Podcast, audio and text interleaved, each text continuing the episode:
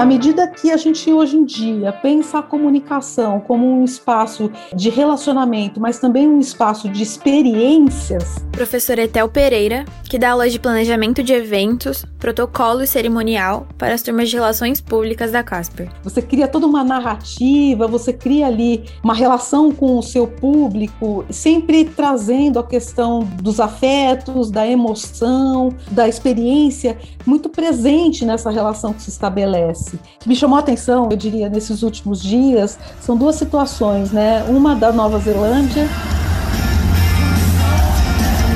um show na Nova Zelândia reuniu mais de 50 mil pessoas em um estádio. Com a pandemia lá sob controle, o país se aproxima do retorno à normalidade. A apresentação foi da banda Six Sixty.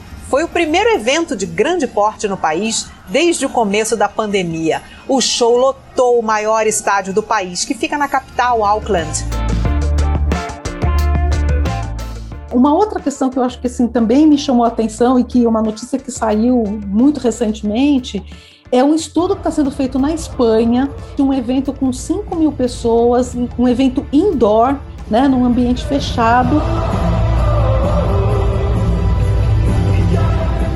Público compareceu ao show de uma banda usando máscaras, mas não precisou respeitar regras de distanciamento social. Para que isso acontecesse, todos tiveram que fazer testes de Covid na véspera do evento. Quatro pessoas acabaram barradas do evento. Três porque testaram positivo e uma porque teve contato com uma outra pessoa que ficou doente. Vale lembrar que o preço do ingresso incluiu também o custo desse teste de Covid. É, é interessante perceber que quando você tem ali uma política pública focada né, é, no que diz respeito às regras sanitárias, é possível, isso já está acontecendo, já, já temos casos aí então para ilustrar a retomada desses grandes eventos que promovem aglomeração e que podem ser feitos do ponto de vista de uma segurança mesmo para a saúde das pessoas.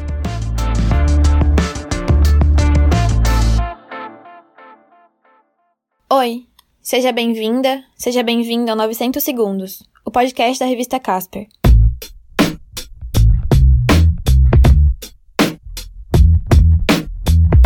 Hoje vamos falar sobre aglomerações. É isso mesmo, elas já estão voltando, mas não no Brasil, obviamente.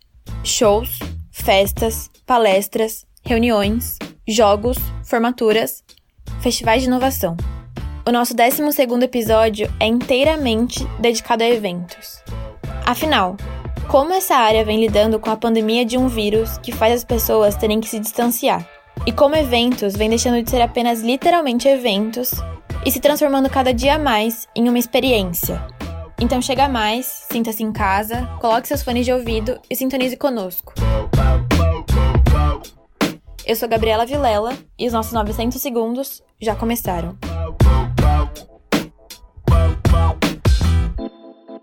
Evento é uma palavra que serve para designar várias situações, né? vários momentos, vários tipos de acontecimentos.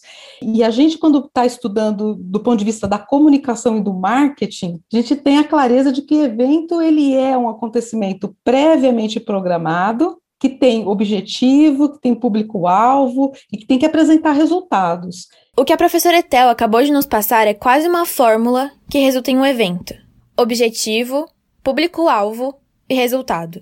Mas se fosse só isso, o mundo dos eventos seria bem mais fácil. Na parte teórica, ele até pode ser esse A mais B. Mas quando a gente traz para a vida real, o evento, o show, a festa, o lançamento do produto ou festival é muito mais do que isso. Tentando resumir com o nosso olhar aqui mais voltado para os aspectos da comunicação, o evento é esse momento em que é, uma organização promove com o intuito de estabelecer relacionamento. O que essa fórmula mágica não consegue calcular é o último ponto: estabelecer relacionamento. É quase impossível a gente interpretar eventos como algo monótono ou calculado. Evento é comemoração, expectativa, celebração, felicidade, troca. Olho no olho, corpo a corpo.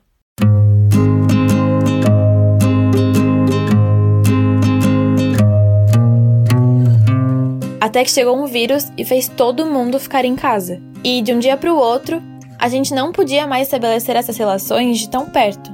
O olho no olho se tornou perigoso.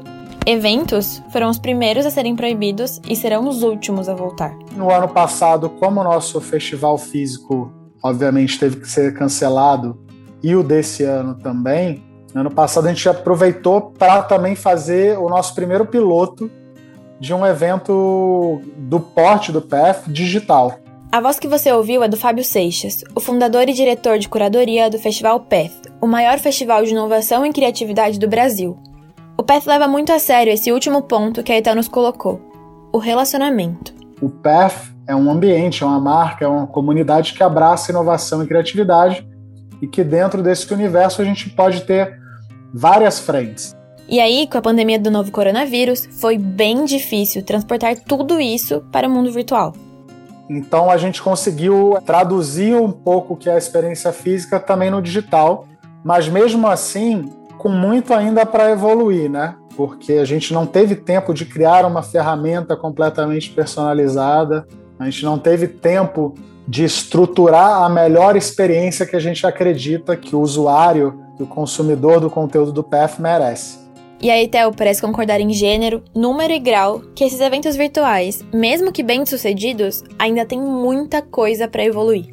A grande dificuldade é que não basta você espelhar, né? Não é aquela coisa de você pegar um plano do um plano de um evento presencial e simplesmente transportar, né, levar automaticamente ali para o online.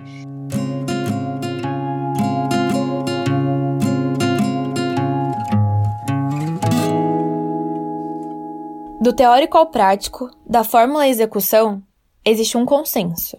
A gente perde muito da possibilidade de lidar com o sensorial.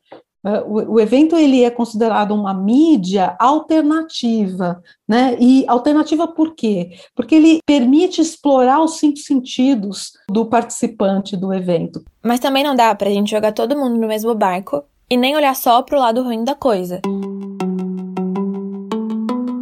Será que existe alguma coisa que a gente vai poder tirar de bom desses eventos virtuais? O que será que chegou como obrigação e agora vai fazer parte dos eventos para sempre? Nosso foco agora é como é que o nosso trabalho, como é que a nossa visão sobre inovação, criatividade, diversidade, ao invés de chegar em 30, 40 mil pessoas, que é o que acontece nos nossos eventos, pode chegar em milhões de pessoas e ao invés de chegar para 40 mil pessoas em um fim de semana, como é que chega para milhões de pessoas o ano inteiro? É claro que a experiência virtual é outra, mas a partir de agora, o PF nunca mais será o mesmo. Esse é o novo desenho do PF daqui para frente, onde a gente está produzindo tecnologia para servir essa comunidade e para servir os nossos parceiros com uma experiência always on. E essa experiência Always On, ela é totalmente conectada em todos os pontos. A gente está falando aqui de a comunidade poder se conectar entre ela, dos usuários poderem consumir conteúdos de qualidade a todo momento e na hora que quiserem. E a gente está falando de oportunidades mais significativas de conexão das marcas com o festival também. Mesmo que o PET tenha sido um evento de sucesso, tem muita gente que se vê um pouco de mãos atadas nesse período tão difícil. Isso porque existem vários eventos que você consegue transportar para o virtual, e outros em que isso é impossível. Sou o Lucas Mariano, formado em jornalismo pela Casper. Há quatro anos eu sou sócio do Grupo TOI, que atualmente é o maior grupo universitário de São Paulo. A gente atua em três áreas, né? trabalha com, com universitário no 360, festas, jogos e formaturas. E atualmente dentro do Grupo TOI eu cuido da parte de jogos universitários e esporte universitário. Festas, formaturas e jogos universitários entraram na lista de eventos que não faziam muito sentido serem transportados para o virtual. Afinal, são eventos que você espera a sua vida inteira para viver tem formaturas que a turma não vai deixar de se formar só porque passou. O que a gente está fazendo realmente tem que readaptar, mas é porque são eventos diferentes com a demanda, né? A demanda para a formatura é para aquela turma que vai se formar, para aquela família, para aqueles núcleos de amigos. O problema é que tudo isso está demorando muito para acabar. E toda essa demora prejudica diretamente quem está por trás desses momentos marcantes na vida de todo mundo. Hoje o que, a gente tem mais movimentado é a parte de formaturas, né? Porque ainda assim, mesmo seja com ensino à distância, normal, as turmas vão, vão ter a perspectiva ali de se formar, de ter o baile, e muitas das coisas que eram para a parte física, a gente tem adaptado para online também, né? O lançamento, para mostrar para os alunos e para os pais o que, que vai ter na formatura, toda essa comunicação com os alunos a gente migrou para a forma online. Mas, de fato, nossa grande entrega ali, que era o evento presencial, o evento físico, nessas três frentes, hoje está parado.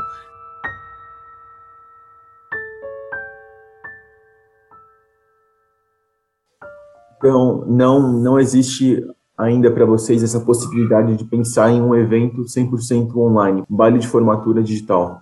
Não, atualmente, não, a gente gente tem mudado algumas coisas para o que viraram 100% digitais, né? Mas o produto final ali, eu acho que isso não substitui. Tem, a gente tem visto, né? Pô, lançamento de, de carro, coisas assim, a gente tem se tornado mais virtual e isso não, não interfere. O, o, físico não vai deixar de existir por isso, né? Porque cada um oferece uma experiência totalmente diferente, né? Eu acho que no caso da gente, assim, que trabalha com festa, entretenimento, show, é uma experiência muito diferente que ainda não vejo sendo substituída assim. Pode ser que hoje existem, ah, existem pessoas, amigos que possam, depois, quando voltar ao normal, se reunir para assistir uma live que era algo que não existia no passado. Mas ainda assim, ainda vai haver aquela necessidade, aquela busca por um evento presencial.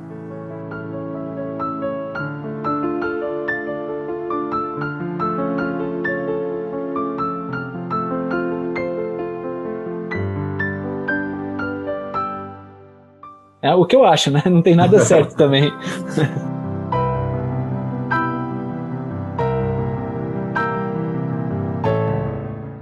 A gente precisa ser honesto. A melhor opção que temos ainda é esperar a pandemia passar para finalmente poder voltar a viver o mundo dos eventos.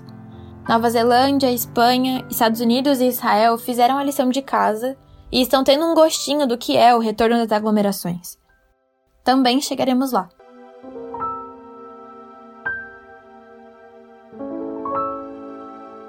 Nossos 900 segundos já estão chegando ao fim. Esse podcast é uma produção do Núcleo Editorial da Faculdade Casper Libero. Esse episódio contou com a produção, roteiro e apresentação da Gabriela Vilela. Na produção e edição de som, Renan Lima. A identidade visual é da Amanda Franco e as artes da capa e do nosso Instagram são da Cynthia Milk. A supervisão pedagógica é do professor Eduardo Nunomura. Não esqueça de seguir o 900 Segundos no seu tocador preferido para não perder os próximos episódios. Segue a gente também no Instagram, o nosso arroba é Revista Casper. E descubra mais no site revistacasper.casperlibero.edu.br. Ah, e se você tiver alguma dica de pauta, a gente prepara um programa especialmente para você. Um abraço e até o próximo episódio.